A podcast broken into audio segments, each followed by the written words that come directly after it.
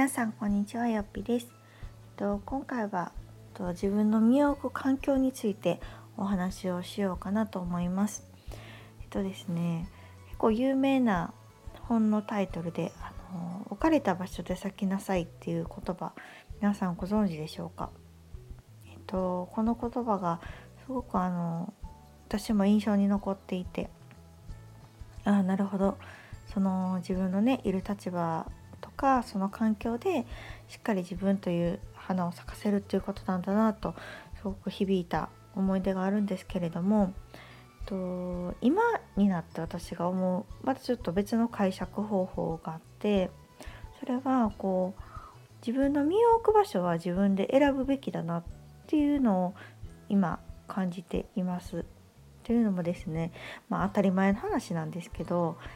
こう自分の身を置く場所って自分で選べるっていうことを私は本当数年前まであんまり、うん、思ってなくてですね。というかこう割と10代の時なんかはこう赴くままにというかふらふらっと生きてきたりしてなんか自分の意思でどうしたいとかっていうよりもなんとなくそこに行ったとかやっぱり時期が来たからね受験をして学校に行ってとかで近くでなんとなく仲良くなった子と一緒にいてみたいななんかそういう感じだったんですけどまあまあいろんなね成長していく中でこう自分のそれこそ友達とかもそうだし仕事とかもそうだしでやっぱりこう自分でしっかり選んでいくべきやなっていうのを今はすごく感じています。うん、でまあここ数年の話で言うと私の場合は、えっと、仕事を辞めて専業主婦になって、まあ、子供が生まれてまた働こうと思って在宅フリーランスになって今があるんですけれどもやっぱこういう環境もコロコロ変わっていく中でですねやっぱりこう特に私は専業主婦時代にあの今後の働き方についていろいろと悩んだんですけれども今でこそねこう家で働くとか個人事業主として仕事を自分で作っていくみたいなことを発信してますけれども専業主婦時代はそんなこと1ミリも考えてなくてなんかこう子供はやっぱりこう幼稚園に入るぐらいまではね母親と一緒にいるのがベストと思ってたしうーん仕事をするとしてもやっぱりパートだったりとかまあフルタイムで戻るにしてもやっぱりこう会社員っていう働き方、うん、がまあベターじゃないですか一般的というか。っていうところだったんですけれどもこういざね本当に子供が生まれてまた働きたいなと思った時に私はこうフリーランスというものに出会ってフリーランスで働いている人の話を結構聞きに行ったりしてたんですね。でそうなるとやっぱりこうそれまで自分が常識だと思っていたことがいかにこう自分の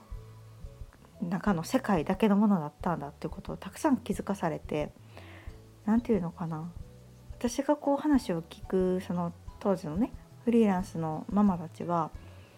なんか全然違ったんですよね私の考えと。うん、全然こうなんか保育園もう「えいいやんいいやん子供のためにも」みたいな感じだったりとかなんかこう「えママになっても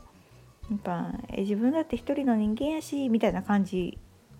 だったんですけど私も今はそう言ってる側なんですけど当時は結構それが衝撃的で私はもうどっぷり母になってたんですよね。うん、子供が生まれてなんかこう100%お母さんになってたしなんかやっぱりまあ必死やったのかもしれないですね子育てにも。うんだしなんかこう子供を最優先自分のこと後回しっていうのがもうなんか当たり前になりすぎててでまた周りも専業主婦のママたちばっかりだから何て言うんだろうもうそれが自分の中でも常識だったんですよね。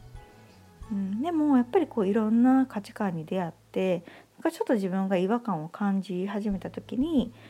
なんかあこういう人素敵やなとか私もこういうふうに生きたいなって思う人とこう出会ったりお話を聞いたり発信を見たりすることでなんかだんだん自分の中でのこう常識が変わっていったというかそれこそこう枠が取っ払われた気分になったんですね。でそっからは結構柔軟にいろんなことを考えれるようになってあなんか私はこれまでこれが当たり前と思ってたけどあ実はそうじゃないんやっていうこと本当にたくさんありました。うん、なので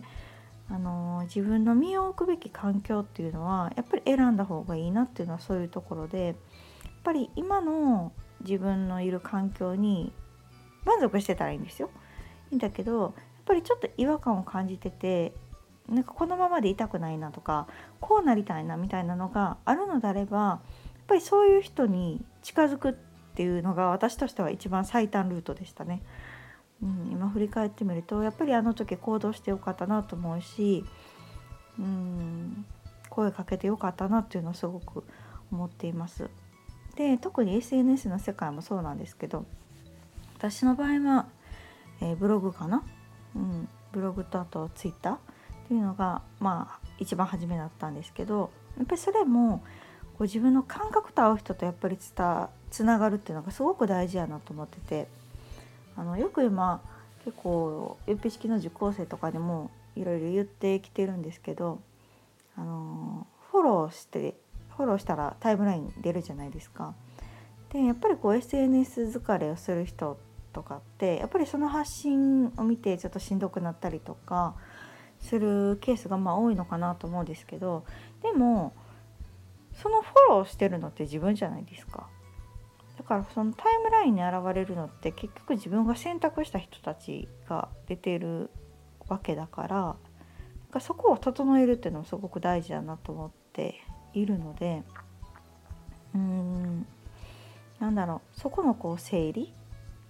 をするっていうのは定期的に私は大事というか見直すべきじゃないかなと思っています友達関係もそうだけど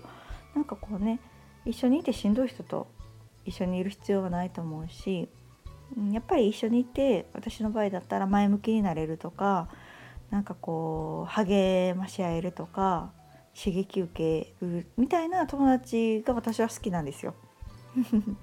そうそう好きでだからそういうお友達はあの長く仲良くいてほしいなと思うしそういう決してね数多くはないけれども数少ないお友達を大事にしていきたいなっていう感じです。で、えっと、今やってるよっぴ式とかも結構私自分の考えとかを今までずっと発信してるのでやっぱりそこに共感してくれる人がやっぱり受講してくれるんですね。そしたら何が起こるかというとやっぱりこう私の感覚に似た人がすごく集まるので個人的にはすごく居心地がいいし私もああこんな人たちとつながれて本当嬉しいなと思うし、えっと、受講生同士もなんとなくね似た人が集まります。うん、やっぱりそれってこう類は友を呼ぶじゃないけどこう似たような人が集まってくるとそこがやっぱり居心地いい環境になってお互い励まし合えたりとかするメンバーってすごくいいなっていう風に感じているのでその置かれた場所で咲きなさいっていうのの置かれた場所っていうのがやっぱりこうあの人に置かれた場所ではなくって自分が自分の身を置く場所を選んでそこで咲くっていう解釈を私は今しています。うん、なのでやっぱりこうなんとなくね、うん、今の環境に不満があって、まあ、職場もそうだしの人間関係もそうですけどそういう不満がある場合は一度自分の置いている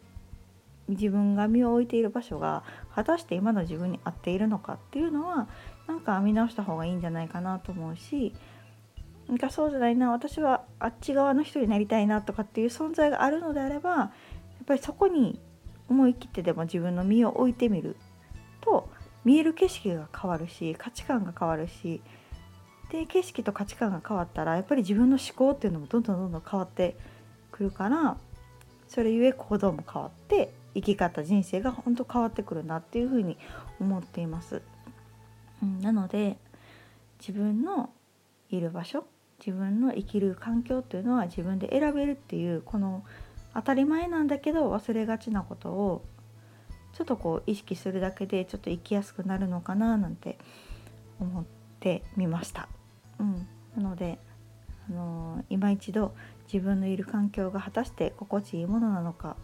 っていうのを振り返ってみるとなんか今後の生きやすさにつながるのかなと思いますので是非何かヒントになれば幸いです。というわけで今日は自分の身を置く環境は自分で選ぼうというお話をさせていただきました。ではまた次回の放送をお楽しみに。さよなら。